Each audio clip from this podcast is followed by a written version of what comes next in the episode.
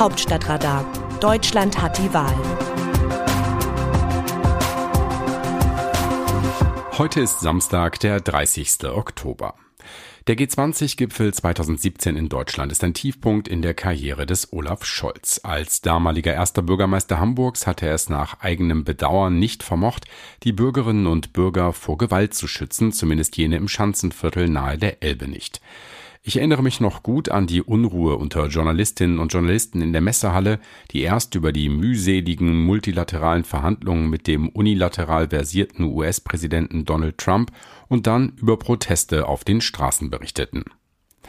Während Autos brannten und Polizisten mit Steinen beworfen wurden, lauschten Scholz und Bundeskanzlerin Angela Merkel Beethovens 9. Symphonie in der Elbphilharmonie.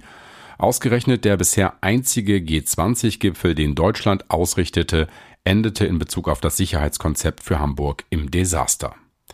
Hätte es einen Toten gegeben, wäre er zurückgetreten, betonte der SPD-Kanzlerkandidat Scholz im Bundestagswahlkampf. Es kam aber nicht zum Karriereknick. In Kürze wird Scholz aller Wahrscheinlichkeit nach sogar Bundeskanzler sein. Und an diesem Wochenende kommt er der Macht schon ein ganzes Stück näher mit Merkel beim G20-Gipfel in Italien. Es werde sogar ein bisschen historisch sein, hieß es in Regierungskreisen vor dem getrennten Abflug der beiden von Berlin nach Rom. Denn das habe es noch nicht gegeben, dass eine Regierung im G20-Rahmen ein derartiges Signal für Kontinuität sende, die scheidende Kanzlerin und der voraussichtliche Nachfolger Seite an Seite, trotz ihrer unterschiedlichen Parteien und trotz des Machtwechsels. Ich bin gespannt, wie diese außergewöhnliche Staffelstabübergabe auf internationaler Bühne vonstatten geht und wie die G20-Partner darauf reagieren werden. Merkel und Scholz zum Abschieds- und Antrittsgespräch mit Joe Biden, Merkel und Scholz in einer gemeinsamen Pressekonferenz. Der Auftritt der CDU-Frau und des SPD-Mannes dürfte jedenfalls wieder für Aufregung unter den Journalisten im Medienzentrum sorgen, diesmal allerdings unter guten Vorzeichen. Auch für mitreisende Journalistinnen und Journalisten ist es eine Zeitenwende. Als Merkel noch CDU-Vorsitzende war, reiste sie gleich von welchem Ort der Welt immer so zurück, dass sie montags morgens das Parteipräsidium leiten konnte. Ihr war unwohl dabei, dies jemand anderem in der CDU zu überlassen, zu viel innenpolitischer Sprengstoff, um die Fäden nicht selbst in der Hand zu behalten. So ergaben sich Reisen wie nach Chile, die am Freitagabend um 17 Uhr in Berlin begannen und am Montag um 7 Uhr in Berlin endeten, davon rund 30 Stunden im Flugzeug. Das ist seit 2018 mit Merkels Rückzug vom Parteivorsitz vorbei. Vieles ist anders, zum Beispiel das Chaos in der Union. Um das zu lichten, wird zeitgleich zum G20-Gipfel Merkels CDU eine Kreisvorsitzendenkonferenz einberufen. Sie soll am Samstag ausloten, wie der Rückhalt an der Basis für eine Mitgliederbefragung zur Wahl eines neuen Parteivorsitzenden ist. Die Christdemokraten stehen ja bekanntlich vor der dritten Neuwahl des Vorsitzenden in drei Jahren. Am Dienstag will der Parteivorstand in einer Sondersitzung über den Prozess der Erneuerung entscheiden und ob es erstmals in der Geschichte der CDU eine Mitgliederbefragung geben soll. Der scheidende Vorsitzende Armin Laschet will diesen Prozess noch moderieren. Er versucht, die möglichen Bewerber von einer Kampfkandidatur abzubringen und sich auf einen Kandidaten zu einigen. Das bedeutet, dass vier von fünf gehandelten Männern aus Nordrhein-Westfalen verzichten müssten. Für Ralf Brinkhaus, Carsten Linnemann, Friedrich Merz, Jens Spahn und Norbert Röttgen ergeben sich nur nicht so wahnsinnig viele Alternativen, wenn sie einlenken. Die Union hat nach ihrem Absturz bei der Bundestagswahl kaum noch Posten zu verteilen und für eine Doppelspitze gibt es offensichtlich nicht genug Unterstützer. Den fünf Männern würde sie auch nichts nützen, eine männliche Doppelspitze dürfte sich nicht einmal die CDU erlauben wollen. Aus dem Wörterbuch Politsprech Deutsch. Das haben wir uns für das Ende der Verhandlungen aufgehoben. Robert Habeck, Grünen-Vorsitzender in der ARD-Sendung Anne Will zur Besetzung der Ministerposten in einem Ampelkabinett. Das stimmt natürlich nicht so ganz. Richtig ist, dass in Koalitionsverhandlungen erst zum Schluss über Personen und Ministerien entschieden wird. Es gibt aber nur wenige Dinge, die von Anfang an so sehr zum Machtpoker gehören wie die Entscheidung, wer welches und dann wie zugeschnittene Ministerium bekommt. Sonst hätten sich Habeck und FDP-Chef Christian Lindner ja auch nicht schon ein kleines Scharmützel um das Finanzministerium geliefert.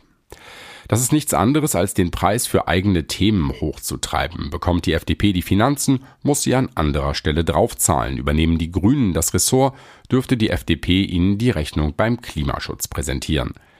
Koalitionäre in Spee müssen aber noch aus einem ganz anderen Grund erklären, dass sie über die Zusammensetzung des Kabinetts erst ganz am Ende entscheiden, um den Eindruck zu vermeiden, dass es ihnen zuallererst um Posten, um sich selbst geht.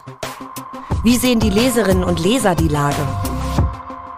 An dieser Stelle geben wir Ihnen das Wort. Dirk Tiedemann aus Garbsen zum Interview von Andreas Niesmann mit Gewerkschaftschef Vassiliadis.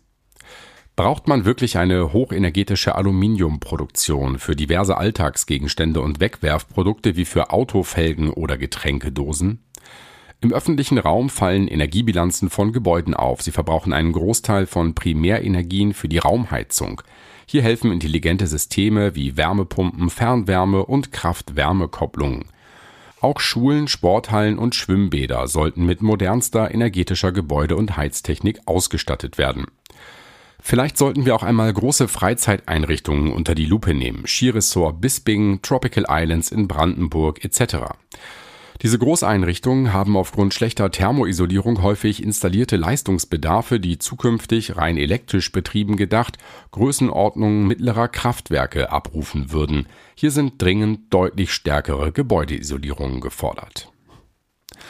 Heinrich Aller aus Seelze zur Erneuerung von CDU und CSU nach dem Kongress der Jungen Union. Was wäre das für ein Ruck durch die Parteilandschaft? Eine Union mit einem christlichen, demokratischen und sozialen Label. Eine CDSU, eine UDSC oder eine DSCU. Hauptsache eine ganz neue Union für Deutschland. Vielleicht mit einem Schuss Klimaneutralität und neuen Gesichtern an einer Spitze. Ein Angebot an die gesamte Republik einschließlich Bayern. Mitglieder und Wähler zweifeln an der Ernsthaftigkeit der Zukunftsprojekte aller Laschet, Spahn, Merz, Söder oder Junge Union. Eine Erneuerung nach dem Muster Löcher stopfen in alten Socken wird auf Dauer nicht reichen. Die einst getreuen Wahlbürgerinnen und Wahlbürger haben bei der Bundestagswahl der zwiegespaltenen Union die Gefolgschaft verweigert. Niemand in der Union traut sich, die einzig zukunftsweisende Frage zu stellen, warum nicht aus zwei macht eins? Ein echter Neuanfang, das wär's. Welch ein Signal an die Zweifler an ehrlicher Erneuerung. Welch eine vertane Chance von CDU und CSU, wenn sie nicht jetzt auf dem Tiefpunkt ihrer Akzeptanzwerte den überfälligen und mutigen Schritt nach vorn machen würden.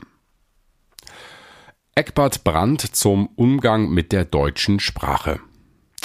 Ein Wermutstropfen für mich sind Formulierungen wie Berichterstatterinnen und Berichterstatter, Journalistinnen und Journalisten, Akteurinnen, Internetaktivistinnen und ähnliches.